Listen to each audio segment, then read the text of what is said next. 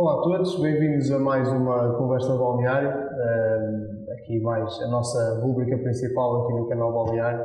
Esta semana temos connosco o Mr. Luís Almeida, que é o treinador do, do Dinamo Sanjonense, equipa de futsal que conseguiu recentemente a subida à, à principal liga do futsal nacional e que começa inclusivamente amanhã, portanto, à hora que virem a primeira parte desta entrevista, provavelmente o Dinamo já, já fez o seu primeiro jogo, uh, esperamos nós com, com um bom resultado. Nós, para quem não nos conhece, nós estamos aqui a fazer estes podcasts regularmente, sempre pessoal de várias modalidades. Hoje temos pela primeira vez, uh, numa conversa balneária, alguém ligado ao, ao futsal. Uh, vamos começar por explorar então um bocadinho a carreira do, do, do Luís e, e, aquilo, que, aquilo que foi este, este acontecimento recente da, da subida da divisão. Uh, e não se esqueçam de nos acompanhar nas nossas redes sociais e de subscrever este canal. Uh, vamos começar por agradecer ao Luís o ter aceito o nosso desafio, o nosso, nosso convite e pedir-lhe que faça assim um breve resumo daquilo que é a sua carreira neste momento aqui na, no futsal. Ah, antes de mais, obrigado pelo convite mais uma vez, com todo o prazer estar aqui no, no canal Balneário com vocês. O meu, o meu trajeto esportivo passa muito, primeiro por São João da Madeira, fui atleta da, da Associação Desportiva São Joanense, ah, durante muitos anos, ah, desde criança até quase a idade adulta. Depois ah, surgiu um convite para, para. Eu, na altura, estudava, estudava a área de desporto na escola, na, na secundária Serafim Leite, e, e, e, houve um convite por parte do, do do já falecido Virgílio Gomes, que era o treinador e, e, o fiel proprietário do TCR, que era uma equipa de futebol de salão na altura, uh, que tinha muitos pergaminhos na cidade e representava já muito bem a cidade, mas era um, era um projeto muito particular, muito individual. Uh, mas surgiu porque, de facto, o TCR reunia um conjunto de jogadores uh, com muitas capacidades e o, e o clube na altura uh, achou por bem desenvolver essa própria equipa e tentar que essa equipa fosse o mais longe possível. E foi, na altura foi, inclusive participou na primeira divisão do futebol de salão na altura. Entretanto, o TCR possuía atletas com muita capacidade e surgiu outro projeto alicerçado também numa pessoa que infelizmente também já partiu, que foi o José Manuel Leite, num projeto chamado Miramar, Miramar Futsal. Uh, e que de facto uh, aí sim um, também foi convidado para fazer parte desse projeto e então uh, aí desenvolvemos um trabalho muito forte numa primeira divisão em que fomos campeões nacionais, ganhámos Taça de Portugal, ganhámos Supertaça, portanto, ganhámos aquilo que havia para ganhar. E logicamente que foram anos dourados a nível do futsal e da representatividade do clube a nível nacional. Entretanto, isso também, face também ao, ao trabalho desenvolvido no, no Miramar, Houve um convite por parte, na altura, do treinador do Sporting, que era o selecionador nacional. Uh, houve um convite para eu trabalhar com ele e acabei por estar seis anos ao serviço da Seleção Nacional, em que de facto fizemos um trabalho extraordinário e conseguimos também a tal medalha que toda a gente fala, da Guatemala, o terceiro lugar no Campeonato do Mundo, que muito me honra a mim, logicamente, e a ele. E esse foi também uma passagem bonita na minha vida desportiva.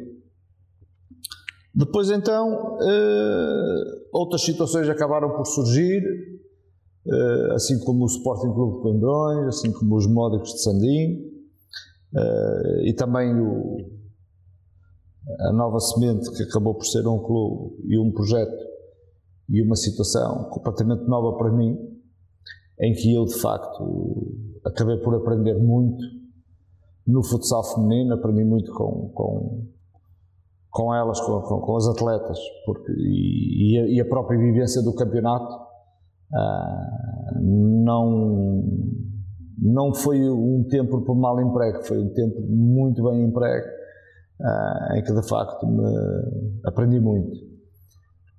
Entretanto, já tinha resolvido descansar e, e de alguma forma uh, fazer outras coisas a nível de esporte.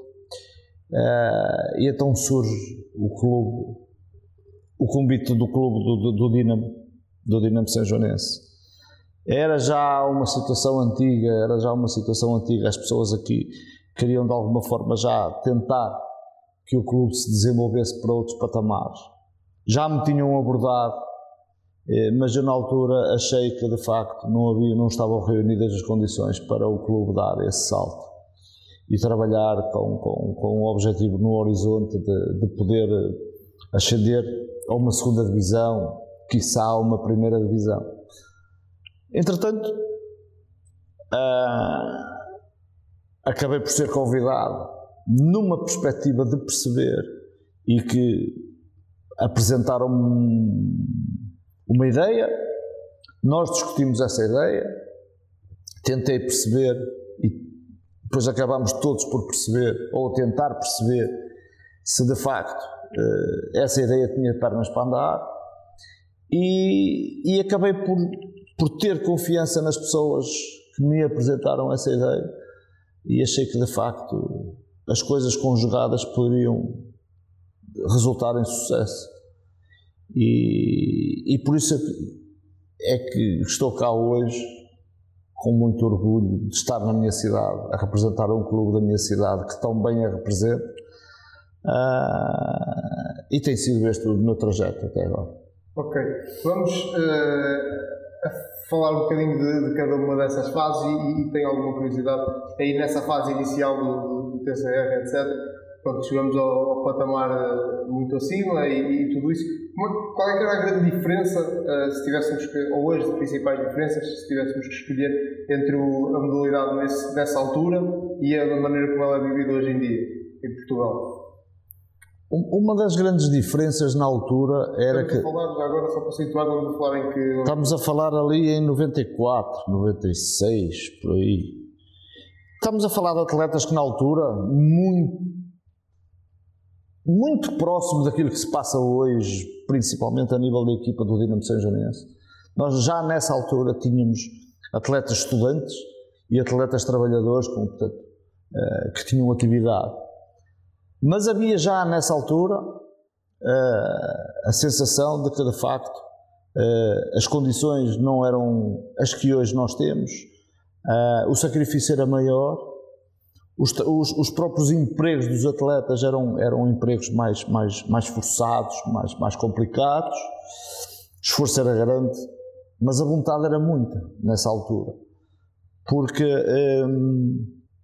o TCR acabou por ser uma equipa família, uma equipa que de alguma forma também uh, reuniu um conjunto de pessoas que, que, que de facto cultivavam essa amizade um, e que tal como hoje, são, são, são, são situações que para nós, nós temos que as valorizar, porque elas são importantes para nós. Uh, nós sairmos de casa eh, e, e vir para perto de pessoas que gostam de nós, pessoas que são nossas amigas, que nos dão afeto, e eu acho que isso é o que nos faz também viver com, de uma forma saudável. E já nessa altura isto existia existia, e, e as pessoas que vinham, que estavam no TCR, eh, já praticavam desporto, desporto de saúde, desporto de competição, desporto de amizade, clube, conjunto de pessoas. Portanto, eh, havia aqui um, um, um enorme, um enorme conjunto de fatores que de facto fazia com que as pessoas uh, estivessem no TCR e, e, fizessem, fizessem, e o TCR fizesse parte da vida delas. Nessa, nesses anos, meados dos anos 90, a organização uh, das competições era, estava muito longe do nível, se calhar, que, que temos hoje. Uh, isso sentia-se na, na, nas equipas, ou seja, eu quero, eu quero chegar a, a qualidade do, do, do, nível de organização da competição uh, tem uma influência direta na qualidade do jogo. Sim, sim, sim. Na, na, altura, na altura já havia, já havia, portanto, já havia Federação, Federação Portuguesa de Futebol Salão, já existia uma Federação Internacional de Futebol, de, de futebol Salão, já existiam associações distritais só que era tudo muito rudimentar. Muito rudimentar. Ainda se ia tirar fotocópias à papelaria. Eh, só que eh, havia também muita vontade e muita paixão pela modalidade, que a fez crescer. Acabou por a fazer, fazer crescer. Porque as pessoas, ao gostarem muito, foram sempre desafiadas. E então começaram a existir, de facto, árbitros só de futebol salão, árbitros que gostavam do jogo, árbitros que percebiam o jogo. Uh, e isso era uma peça fundamental em ter pessoas na arbitragem que conhecessem o jogo, que ajudassem os jogadores, que ajudassem os treinadores. Isso também foi importante para o desenvolvimento da modalidade. Uh, depois acabaram por se organizar as provas norte-sul e depois numa fase final então as melhores do Norte e as melhores do Sul jogavam tipo de um mini campeonato para se apurar o campeão nacional. A Taça de Portugal também era feita por fases e por zonas, portanto já havia aqui um quadro competitivo bem estruturado, bem elaborado, no sentido de o fazer crescer. Uh, o futebol de salão acaba-se por organizar-se uh, a nível nacional, uh, muito fruto da carolice de muita gente, muito fruto da vontade dos jogadores, dos dirigentes, dos treinadores, para que a modalidade crescesse, porque de facto era uma modalidade que tinha um número muito grande de praticantes, porque as pessoas gostavam muito. Juntamente com isto, havia um fenómeno que era um fenómeno que eram os torneios de verão, que eram os torneios de futebol de salão, que eram praticados já depois por atletas de handebol, de basquete, de futebol, do futebol de salão, ou seja, depois esta gente toda acabava por se reunir nesses torneios de verão, que de facto se faziam autênticas festas à volta destes torneios, em que, em que mexia com a cidade, ainda me lembro perfeitamente como se fosse hoje, os grandes torneios que a São Joanense organizava de futebol de salão, eram torneios que o pavilhão estava completamente cheio. Hum, e as pessoas saíam de casa, iam ver futebol de salão, tinham o calendário dos jogos, e, e eram, eram uma romaria para o pavilhão de esportes da Sejonense eh, por causa do futebol de salão. Ou seja, nós estamos a falar da grande base que é o futsal hoje. O futsal hoje é o que é porque nasceu também de tudo isto. Está a falar desses torneios que ainda se calhar sejam, não sei, mas ainda se vão fazendo. Uh, e, e, sendo esses torneios uma parte importante da cidade durante o, o verão, como estamos a falar, Uh, eu acho que não vou dizer nenhuma asneira se disser que a Sejonense nunca teve uh, modalidade uh, oficialmente. Não, nunca teve. Nunca como é teve. Que, como é que isso se explica? Um, um, clube até. A Sejonense tem várias modalidades, teve sempre muitas.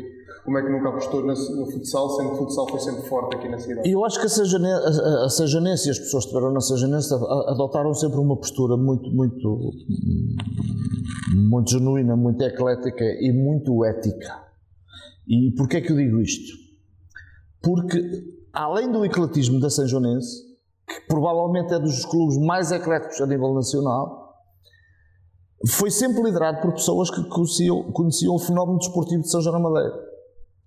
E como o futebol de salão e o futsal teve sempre ligado a clubes não a São Joanense, a São Joanense eu acho, e as pessoas da São Joanense, acharam sempre por bem não chamar a si a modalidade, porque de facto ela alimentava outros dois clubes da cidade, dois clubes aos quais, tanto o Dinamo São Joanense como o Fundo Vila, eram dois clubes extremamente importantes na cidade. E eu acho que a própria São Joanense nunca foi por esse caminho de criar a modalidade dentro de, do, do clube, precisamente por isso. Porque de facto não quis entrar em rota de colisão nem com o Dinamo de São Joanense, nem com o Fundo Vila, até pelo papel que desempenhavam estes dois clubes na cidade. E, e, eu acho que se foi esta a razão, se porventura foi esta a situação, acho que fizeram muitíssimo bem e acho que tanto o Fundo Vila como o Dinamo Sejonense representam muito bem a cidade também, representam muito bem na modalidade de futebol salão, de, de futsal, e isso logicamente que para nós uh, também é de bom agrado, nós vivermos todos na mesma cidade, era tão pequeno, e vivermos bem uns com os outros, acho, acho, acho que sim, acho que fica muito bem. Havendo sempre espaço para, para todos. Para todos, completamente. Ok. Depois, depois vem a, a fase da, de trabalhar com a seleção, uh, surgiu essa oportunidade, como falou há bocadinho, uh, e que conseguiu atingir essa, essa, esse marco na história do futsal uh, português. Uh, Explique um bocadinho como é que foi o processo ir esse Mundial na Guatemala, o processo de seleção, o processo de trabalho, até atingir esse objetivo. O processo foi extremamente simples. Quando na altura eu fui abordado no sentido de fazer parte da equipa técnica nacional, o, treinador do Sporting uh, sabia de, de, antemão que nós estávamos a desenvolver um excelente trabalho no Miramar e fomos rivais em disputa do título. E isso, logicamente, que provocou também nele, uh, provocou uh, a, a, forma de abordar foi, foi desafiante, ou seja, uh, então se nós na seleção nacional queremos, queremos os melhores, queremos as pessoas que de facto nos possam ajudar, ele achou, na altura, achou por bem que deveria convidar alguém do Miramar, alguém que estivesse a trabalhar na estrutura técnica do Miramar, hum, porque de facto o Miramar na altura desempenhava um papel extremamente importante a nível do futsal em Portugal. Então foram basicamente dois, dois, treinadores de duas equipas praticamente rivais que se juntaram no... Completamente. Aliás, a grande curiosidade da, da, desta dupla técnica nacional acaba por ser o treinador, os treinadores de duas equipas que eram rivais em termos de, do, do, do desafio para os títulos. Eh, eu na altura achei isso extremamente simpático, achei isso que achei que uma coisa não invalidava a outra, uma coisa não teria sempre a ver com a outra, eh, e de facto tivemos um entendimento fantástico e, e participamos em fases finais de campeonatos da Europa, de campeonatos do mundo. Uh, e depois, logicamente, o expoente máximo na altura uh, do nosso trabalho. Foi, foi, foi de facto aquele terceiro lugar, aquela medalha de bronze no Campeonato do Mundo da Guatemala, em que até a própria Federação não acreditava em nós, achava que nós tivéssemos, íamos lá estar uma semana e nós acabámos por estar cinco semanas e ir até, até ao fim, eh, até aos dois últimos jogos finais, que foi o terceiro e quarto e o primeiro e segundo. Logicamente que aí a alegria foi enorme, é, pronto, é atingir o céu, porque depois uh, nós sabíamos que tínhamos os expoentes máximos, tanto o Brasil como a Espanha, que foram o primeiro e o segundo, as duas melhores equipas do mundo completamente uh, longe de todas as outras, e depois tínhamos uma Rússia que era uma equipa só com atletas profissionais e com uma estrutura profissional, e nós, uh, os, os os amadores, os trabalhadores, os estudantes, uh, tínhamos, tínhamos uma equipa de facto, uma família, conseguimos construir ali uma equipa muito familiar, com, com, com muita vontade de fazer história e acabamos por fazer uh, parte da história do futsal em Portugal, neste ponto. Depois, passando, passando a questão da seleção, depois acabei por, por, por, por ingressar também no Coimbrões e no Módicos. No Módicos também campeão nacional da segunda divisão, fizemos umas participações muito engraçadas. A nível da primeira divisão, reestruturámos o clube. Quando eu cheguei ao clube, o Módicos ainda tinha um piso de cimento, ainda até se via mal lá dentro. Hoje o Módicos acabou por desenvolver-se de, de, uma forma tal que hoje é um dos clubes referenciais no futsal em Portugal. Um, e lá está, depois acabo por, por chegar, por, por, por, por, eh, participar nesse projeto feminino que foi convidado. Uh, foi um desafio na altura. Na altura foi desafiado. Uh, e aceitei o desafio e, e lá está. Pronto, também foram dois anos. Também com, com, com muito bons resultados desportivos, no meu entender. Sempre umbriando com uma equipa fortíssima que tinha o Benfica e tem. Uh, mas que de facto estávamos a umbriar com um clube que não tem nada a ver com, com, com a realidade da nova semente. Uh, e a todos os níveis iria ser sempre muito difícil, como vai continuar a ser. E depois ia para descanso, mas não me deixaram descansar. Depois chega aqui ao, ao, ao Dinamo, como Concordo. é que encontrou o Dinamo na sua primeira época aqui? Acima de tudo, o, o, as, as, pessoas que estavam aqui eh, aceitaram perceber primeiro o que é que, dentro da minha opinião e dentro das minhas sugestões, o que é que era necessário para se construir tanto o clube como uma equipa sénior, como também o desenvolvimento da formação, para, de alguma forma, chegar um bocadinho mais longe. Ah, houve algumas sugestões, as pessoas de alguma forma foram se moldando às, às situações as pessoas tinham um grande, uma grande vontade de crescer a todos os níveis e, logicamente, que um clube desportivo, quando quer crescer, também tem algumas dores de crescimento que, que têm que ser, de alguma forma, também uh, ajudados, ajudados por, por, todos. Este enquadramento só, fez, só, fez, só fazia sentido é? se arranjássemos um grupo de pessoas que, que, pudessem alavancar isto e que acreditassem que, de facto, se podia levar o Dinamo para outro patamar. Porque se as pessoas não acreditassem, dificilmente as coisas iriam acontecer. Uh, e eu acho que o grande segredo do Dinamo São Janense acabou por ser esse. Foi as pessoas, eu acho que as pessoas se desafiaram a elas próprias. Uh, porque a ideia estava, estava, estava, estava delineada, mas, mas uh, eu ainda hoje acho e, é, e, e estou convicto disto eu acho que 96% ou 97% das pessoas não acreditavam que o Dinamo Sejanense pudesse ir para a primeira divisão. Quando chegou cá, qual era, quando que divisão é que estava o Dinamo? Quando cheguei cá, o Dinamo Sejanense estava no Distrital. Estava no Distrital, não. Eu, quando cheguei cá, o Dinamo Sejanense tinha sido convidado para participar na segunda divisão. Ou seja, a questão real é que o Dinamo estava na Distrital e foi convidado para participar na segunda divisão em virtude de uma desistência. E é aí que eu sou abordado. As pessoas de alguma forma acharam que eh, para me convidar, no mínimo tinha que ser atrativo para mim vir para uma segunda divisão nacional e não para um distrital.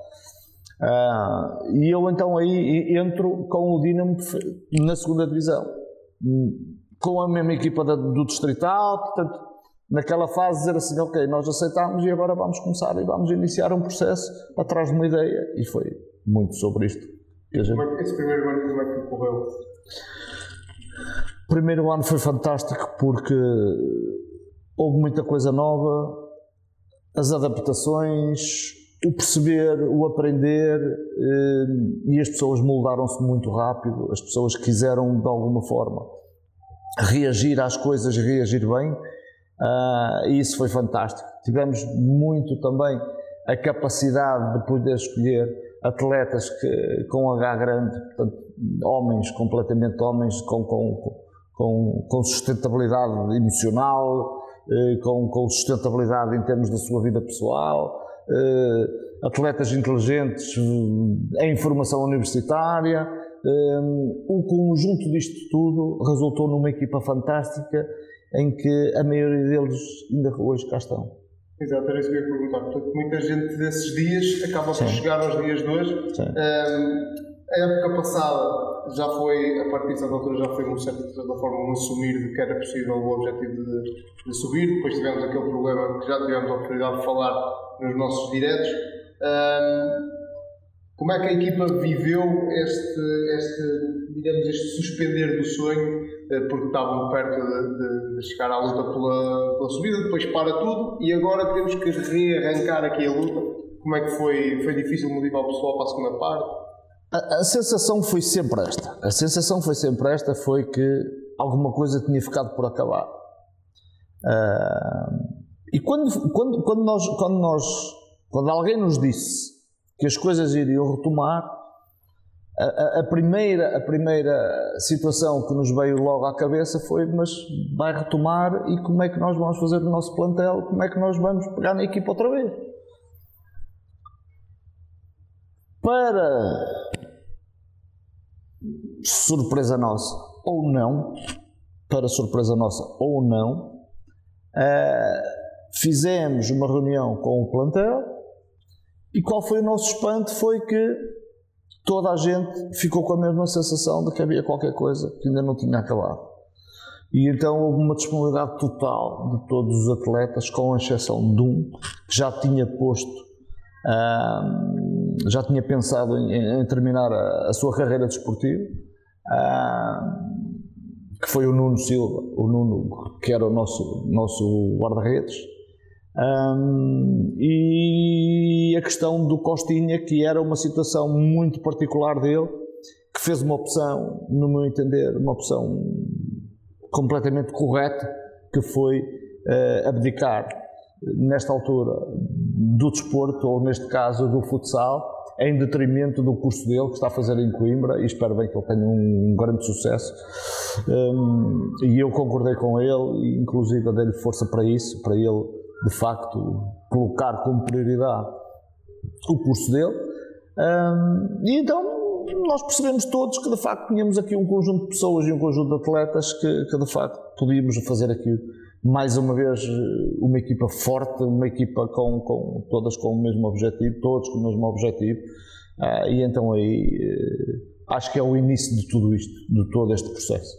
Mas depois conseguiram efetivamente os resultados esportivos que proporcionaram a subida e agora, mais ou menos duas semanas depois, para aí, uh, estamos uh, a menos de 24 horas do, do jogo na primeira divisão.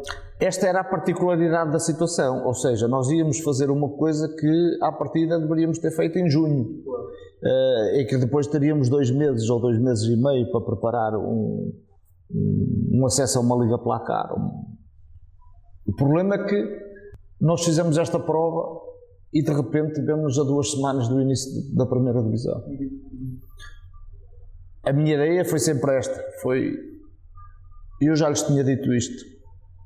O meu compromisso com eles iria ser sempre, se subíssemos divisão, iria ser sempre no sentido de que eles, se subissem divisão, ou neste caso a nossa equipa subisse divisão, iríamos todos desfrutar da subida de divisão.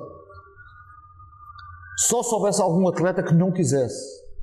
Mas eu fazia questão e era a única forma de eu ir para a primeira divisão era com este sentido. Eu não iria admitir ao clube, clube logicamente que o clube iria ou poderia fazer aquilo que entendesse, mas não era comigo. Só era comigo se de facto eh, este compromisso estabelecido entre, entre mim, a minha equipa técnica e estes atletas foi que, de facto, se nós construíssemos uma subida de divisão e se fôssemos para a primeira divisão, iríamos todos. E é isto que efetivamente está a acontecer. Portanto, o plantel já estava, não, não houve nenhuma reestruturação nem nada, porque sabíamos que ia ser sempre as mesmas pessoas, independentemente do que acontecesse. O compromisso era este. Sim, senhor. E então, é dessa forma que olhamos para o jogo da manhã e para todos os seguintes, não é? Uh, quais são as expectativas para, para a temporada? Nós vamos começar o campeonato com duas realidades completamente distintas uma equipa do Brunhosa, que é uma equipa que, face à sua história na primeira divisão, é uma equipa sempre que cria problemas a toda a gente. Uh, uma equipa com, com, com, muita capacidade, uma equipa com um treinador que já conhece muito bem uh, o espaço onde está, os atletas que tem, o que é a primeira divisão. Portanto, uh, estamos a falar de uma pessoa que navega em águas completamente que ele conhece. E depois, para a semana, temos aqui o Benfica, uma realidade profissional, em que de facto estes dois jogos são a minha grande curiosidade neste momento de perceber como é que os meus atletas vão reagir a este tipo de situação. Ou seja, reagir a um jogo como a Brunhosa e reagir a um jogo como o Benfica. Provavelmente será a partir destes dois jogos que muita coisa poderá ser feita ou modificada. É, em face dos comportamentos que eles irão ter, que muita coisa pode ser mexida ou não. Ou seja, nós estamos curiosos, eu particularmente curioso em perceber quais são os feedbacks que vão ser dados pela minha equipa, principalmente nestes dois jogos, para depois, de alguma forma, também ajustar tanto aquilo que nós vamos trabalhar, tanto aquilo que nós vamos querer para o futuro. Mister, então vamos recuar um bocadinho à seleção. Como é que, como é que foi viver essas 5 semanas em Guatemala com um grupo de, como estava a dizer, estudantes e amadores, não é? Aquilo para eles era uma novidade. Eles, que durante essas 5 semanas foram profissionais eh, para o resto da vida. Como é que, como é que eles encararam aquilo? Muita, muita concentração do jogo, não é? mas também muito tempo livre para desfrutar do momento, ou não? Nós, quando chegámos a Guatemala, eh, saímos do aeroporto e fomos num autocarro XPTO, como se costuma dizer, e, e o autocarro parou em frente a um hotel de 5 estrelas. Ah, e nós de facto pensávamos que estávamos a chegar, uh, tínhamos estado anteriormente, 4 horas antes, em Miami, portanto, nós pensávamos que ainda não tínhamos saído dos Estados Unidos.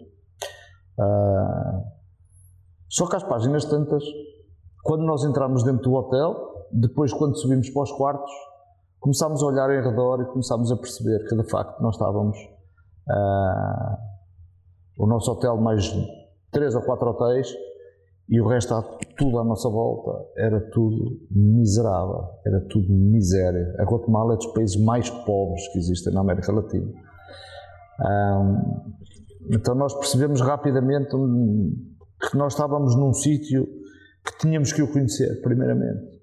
Era importante para nós, para sabermos onde é que estávamos. Um, e assim foi, e assim foi. O, o, conjunto de atletas que nós tínhamos, a primeira preocupação que eles tiveram foi de facto vir à rua. Uh, e quando eles quiseram ir dar uma volta para perceber onde é que estavam, uh, foram barrados por seguranças porque de facto nós estávamos numa zona uh, privilegiada, estávamos numa zona de segurança, uh, nós até, até snipers tínhamos em cima dos hotéis, uh, porque de facto tudo o que estava à nossa volta era tudo muito pobre e as pessoas acabavam por, por, por, cometer delitos para, até para, para comer. Mas eu lembro como se fosse hoje, nós tivemos atletas que furaram completamente esse cordão, que foram ver o que é, onde é que nós andávamos, onde é que nós estávamos. E, e de facto, depois a partir daí, nós percebemos que, que estávamos já perto de um. e estávamos a lidar com um povo muito parecido com o nosso. O, o guatemalteco chora muito, tem muitas saudades, tem um sentimento que dificilmente se encontra a nível mundial. E nós percebemos rapidamente isso. Uh, e então percebemos bem isso no fim. Então, no fim é que nós percebemos quando o staff todo do hotel uh, se veio despedir de nós, todos a chorar em lágrimas, uh, foi uma imagem que eu nunca mais vou esquecer na vida. Um, e depois foi isto, foi esta vivência. Lembro-me perfeitamente atletas meus um, no, a fazer check-in a, clientes do hotel. Lembro-me perfeitamente. Nós estávamos a falar numa era em que nós mandávamos faxes, não havia mails a internet era muito rudimentar, um, havia hóspedes a, a, fumar charuto dentro do hotel, uh, sei lá, nós, nós, temos histórias, histórias que nós vamos recordar para toda a vida, porque de facto uh, nós tínhamos, nós, tínhamos uh, nós assistimos a coisas inacreditáveis, como por exemplo um cliente do hotel a chegar a uma, à escadaria do hotel e, mandar uma varona cá para fora e de repente aparecer 3 ou 4 minutos que nem eu aproveitar aquela varona. Uh, e aquilo tudo, aquilo tudo começou-nos a mexer muito connosco, mexeu muito connosco, mexeu de facto. Uh, eu ainda hoje digo a título de brincadeira e muito a sério que toda a gente devia passar por aquele país para de facto perceber que nós estamos todos no céu. Porque nós, nós somos uns privilegiados, nós muitas das vezes nem sentimos os privilégios que temos e aquela gente morre de fome, aquela gente. Eh, os autocarros, para as pessoas terem uma ideia da Guatemala, os autocarros são os autocarros amarelos, que dizem school bus, que vêm dos Estados Unidos com 600 mil quilómetros e 2 milhões de quilómetros, e eles, como não têm dinheiro, não têm peças, não têm mecânicas, eh, os autocarros onde pararem, param e nunca mais se mexem dali. Portanto, ninguém repara aqueles autocarros, eles não têm janelas, não têm portas. Eles levam tudo em cima do autocarro, desde as galinhas, os porcos, os cães, os gatos, vai tudo. Portanto, nós estamos a falar num país desses e eles ainda têm sorrisos. Ainda têm sorrisos. Jogamos num pavilhão fantástico que foi aproveitado de, de, um, de, um, de uma praça de touros. Foi todo remodelado e, e fizeram um, um pavilhão que estava sempre completamente esgotado, com 6 mil e 7 mil pessoas nesse Mundial. Foi dos Mundiais com maior afluência até hoje. Uh, nós disputamos o terceiro e quarto lugar com a arena completamente cheia. E, e há imagens a comprovar de facto isso. E pronto, e, e, esse Mundial depois, logicamente, só a nossa alegria de facto de ir a um pódio no Campeonato do Mundo uh, e, e, uma medalha entregue pelo, pelo, pelo Presidente da FIFA. Um, até porque as pessoas, e depois nós acabamos por ter uma das histórias mais engraçadas, que é nós vamos receber um diploma de terceiro lugar, uma gala que a FIFA faz, com jantar e, e, nós somos a única seleção que vamos de fato treino porque a Espanha e, e a Espanha e, e, o Brasil se apresentaram de fato de gala porque, porque estavam habituados a isso. Isto ainda foi lá na Guatemala. Isto na Guatemala. Uh, a, FIFA, a FIFA fecha sempre os temas no, no, no local um, ehm, e nós fomos uh, de fato de treino todos porque de facto nós nem um fato tínhamos, até para as pessoas perceberem esta realidade, é, o que isto é hoje e o que era aquilo na altura o que, logicamente, que nós, fez de nós também um, uns guerreiros a lutar por Portugal e acabou por ser um bocado isso. Vocês nunca, uh, quando chegaram cá, em termos de conhecimento, uh, qual foi o grau de reconhecimento que tiveram cá? O, o, o, nível de reconhecimento foi, foi uma, luta, uma luta quase inglória, eh, até perante as autoridades, até neste caso pelo governo, e, e ainda estamos até hoje à espera de, de, receber eh, uma quantia que nos foi prometida pelo governo português da altura. Uh, para nós termos um bocadinho a noção, uh, nós estamos a falar a chegar cá em dezembro e a Federação Portuguesa de Futebol na altura fez, uma, um, fez um jantar de Natal e, e, e, no discurso do Presidente da Federação nem sequer em futsal falou. É para as pessoas perceberem o que é que mudou e mudou muita coisa uh, de facto, e o futsal acabou por, por, por ganhar também algum espaço face uh, à sua meritocracia, àquilo que nós temos feito, atletas, treinadores, dirigentes, clubes, uh, e até para as pessoas de alguma forma perceberem a grande evolução que o, que o futsal teve em Portugal. Ok, depois temos a, a, Nova Semente, já falamos, como é que agora foram dois, dois anos também? Tivemos, tive também num clube, também foi um clube muito importante para mim, que foi a Cracória em Portugal. Sim, foi, um, foi um clube que, que, de facto também me diz muito, que deixei grandes amigos em Portugal uh, e, que de facto também foi, foi, foi muito importante na, na, para mim, para mim enquanto pessoa. Eh, eu ia, eu ia puxar a questão da Nova Semente para falarmos um bocadinho sobre, ou como dissesse um bocadinho, como é que é, qual é que é a diferença entre trabalhar com, com mulheres e, e, com homens. Já tivemos aqui também o, o Guiba, o futebol 12, também já trabalhou com os dois, já fez um bocadinho esse paralelo, e no caso de futsal, como é que... A diferença não é grande, a diferença é, é, é quase nenhuma a partir do momento em que as atletas uh, são vistas enquanto isso, enquanto atletas. Uh, a nível do trabalho, uh, o trabalho é muito idêntico.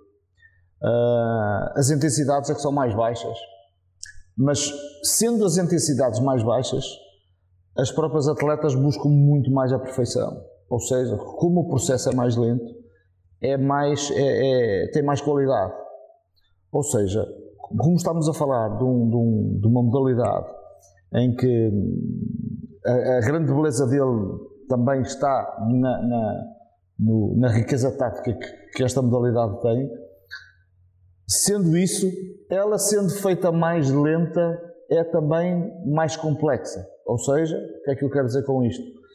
As miúdas, as miúdas que nós tínhamos eh, na Nova Semente, eh, ainda hoje lá estão algumas delas, mas uh, uma grande maioria, se não todas, eram miúdas inteligentes, miúdas que gostavam muito de treinar e, acima de tudo, gostavam de, de praticar uma modalidade e que depois vissem e gostassem de ver elas gostavam de ver aquilo que faziam. E então eh, elas têm muito isso, têm, têm, têm, têm muito orgulho naquilo que fazem. Então são muito perfeccionistas, são miúdas que trabalham muito e, e, trabalham com um foco muito grande para fazer as coisas bem, uh, mas não há grande diferença. Uh, há aqui a diferença normal de um homem para uma mulher, mas a grande diferença não, não, não existe uma grande diferença. Existe sim, existe sim uh, as diferenças que existem nas mulheres ou nos homens.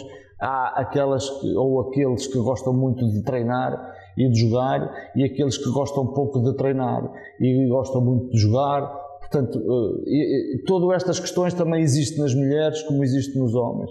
Eu, felizmente, tive um grupo de, de miúdas uh, que gostavam muito de treinar e de jogar e de ganhar. Portanto, Portanto, não há, não há propriamente algo fraturante, acaba por ser transversal uh, sim, sim, esta, sim. esta dicotomia.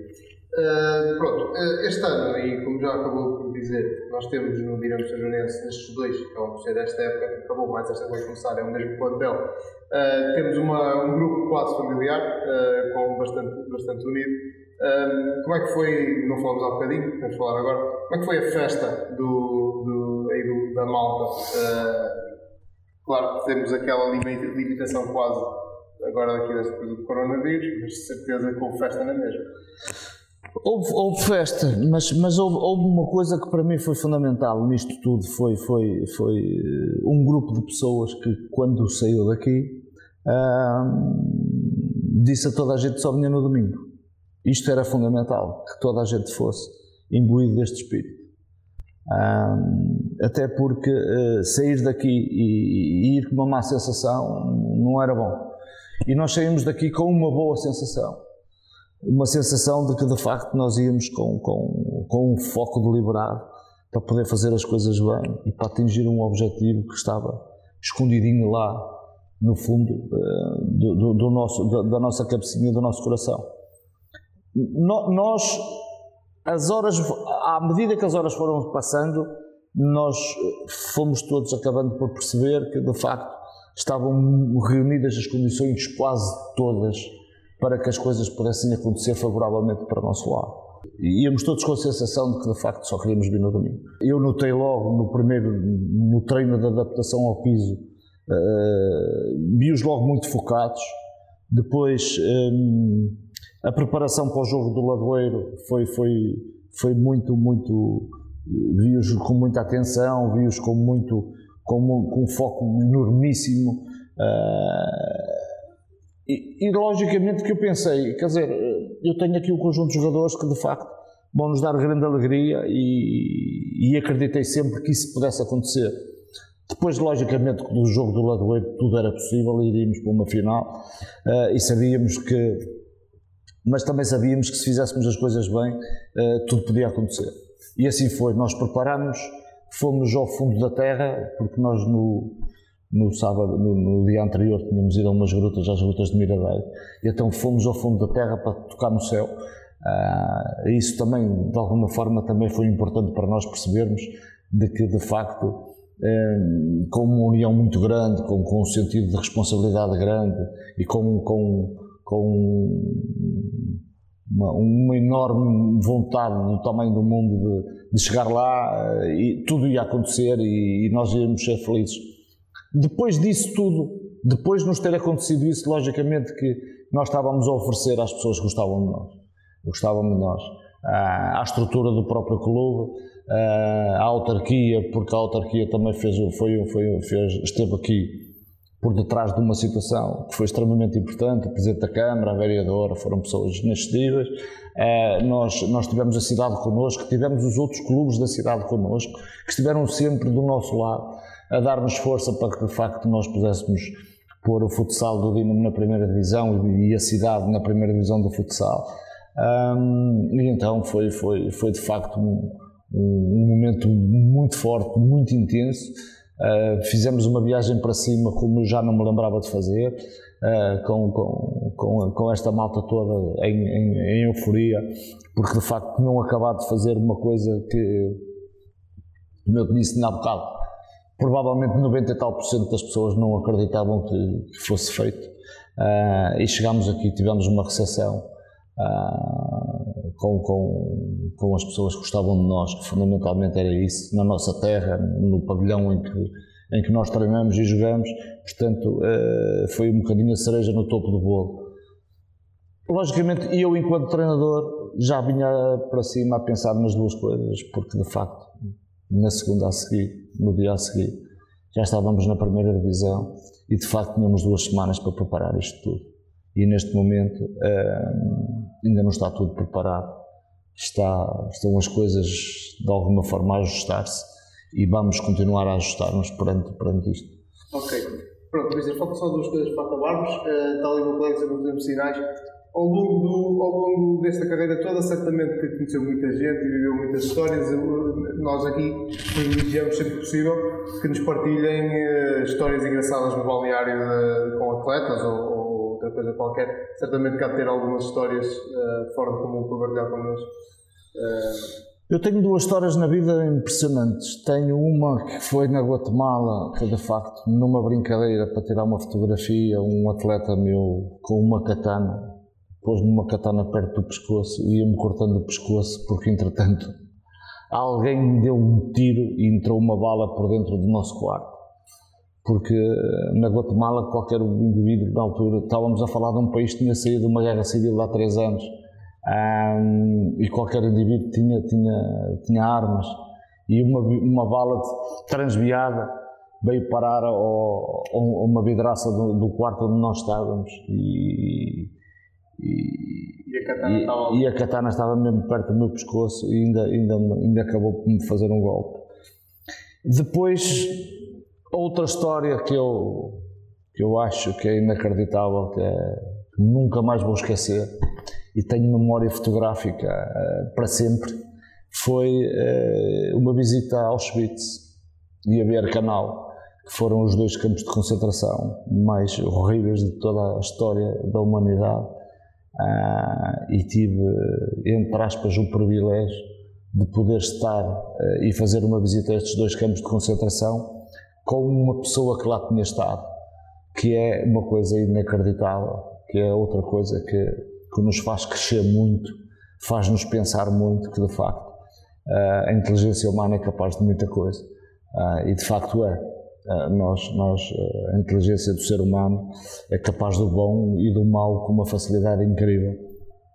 E, eh, logicamente, que histórias de balneário também existem muitos, mas esta história de, de, dos campos de concentração, em que de facto havia muitos balneários dentro daqueles campos de concentração, porque eram balneários com dezenas e dezenas de pessoas que não sabiam o amanhã. E o balneário é mesmo isso são um conjunto de pessoas que não sabem o amanhã, mas que trabalham todos para ter um amanhã feliz. E aquela gente não tinha um amanhã porque a infelicidade estava mesmo do outro lado. Ah, enquanto nós conseguirmos estar, enquanto pessoas, dentro de um balneário, ah, depois ah, juntas ah, muitos dias e muitas horas a comungar um objetivo comum, eu acho que isto acaba por ser o que é o desporto. O desporto acaba por ser isto, acaba por ser a amizade que as pessoas têm umas com as outras, acaba por ser aquilo que se atinge todos juntos e depois partilhar as alegrias e partilhar as tristezas, porque isto acaba por ser uma divisão em partes iguais. Foi aquilo que eu sempre disse, que esta subida de divisão foi dividida por, por esta comitiva toda que foi, que se preparou toda, inclusive até o autocarro, até o motorista do autocarro, era uma peça importante, porque era uma peça de estabilidade, era eles que nos ia conduzir para qualquer lado. Portanto, e eu sempre valorizei muito isto, cada um com o seu papel, e eu acho que todos desempenharam um papel fantasticamente bem, uh, e por isso é que isto aconteceu. Uh, e depois a minha liderança dentro do, dentro do, do que é e, e o nome do vosso, do vosso canal, de facto o balneário é, é, um, é uma caixinha de surpresas, é, é onde tudo se passa, onde tudo começa e onde tudo acaba. Exatamente. Pronto, e vamos para finalizar. Eu tenho, nós fazemos sempre aqui um conjunto de perguntas que requerem resposta rápida. Uh, e eu preparei aqui cinco. Hoje o, o Loureiro não está, eu preparei isso. Calhou-nos a nós. Uh, e eu tenho aqui, são as, quase o clichê, que é, em primeiro lugar, qual foi o melhor jogador com quem teve a oportunidade de trabalhar até hoje? Pedro Costa. E um, o melhor jogador que defrontou? O melhor jogador que defrontei foi provavelmente o Manuel Tobias. Ok, e agora, as duas seguintes são exatamente a mesma coisa, mas no feminino. A melhor jogadora que teve a oportunidade de, de trabalhar até hoje? Sem dúvida nenhuma, a Pisco. E uh, a que defrontou, a melhor jogadora que teve que enfrentar?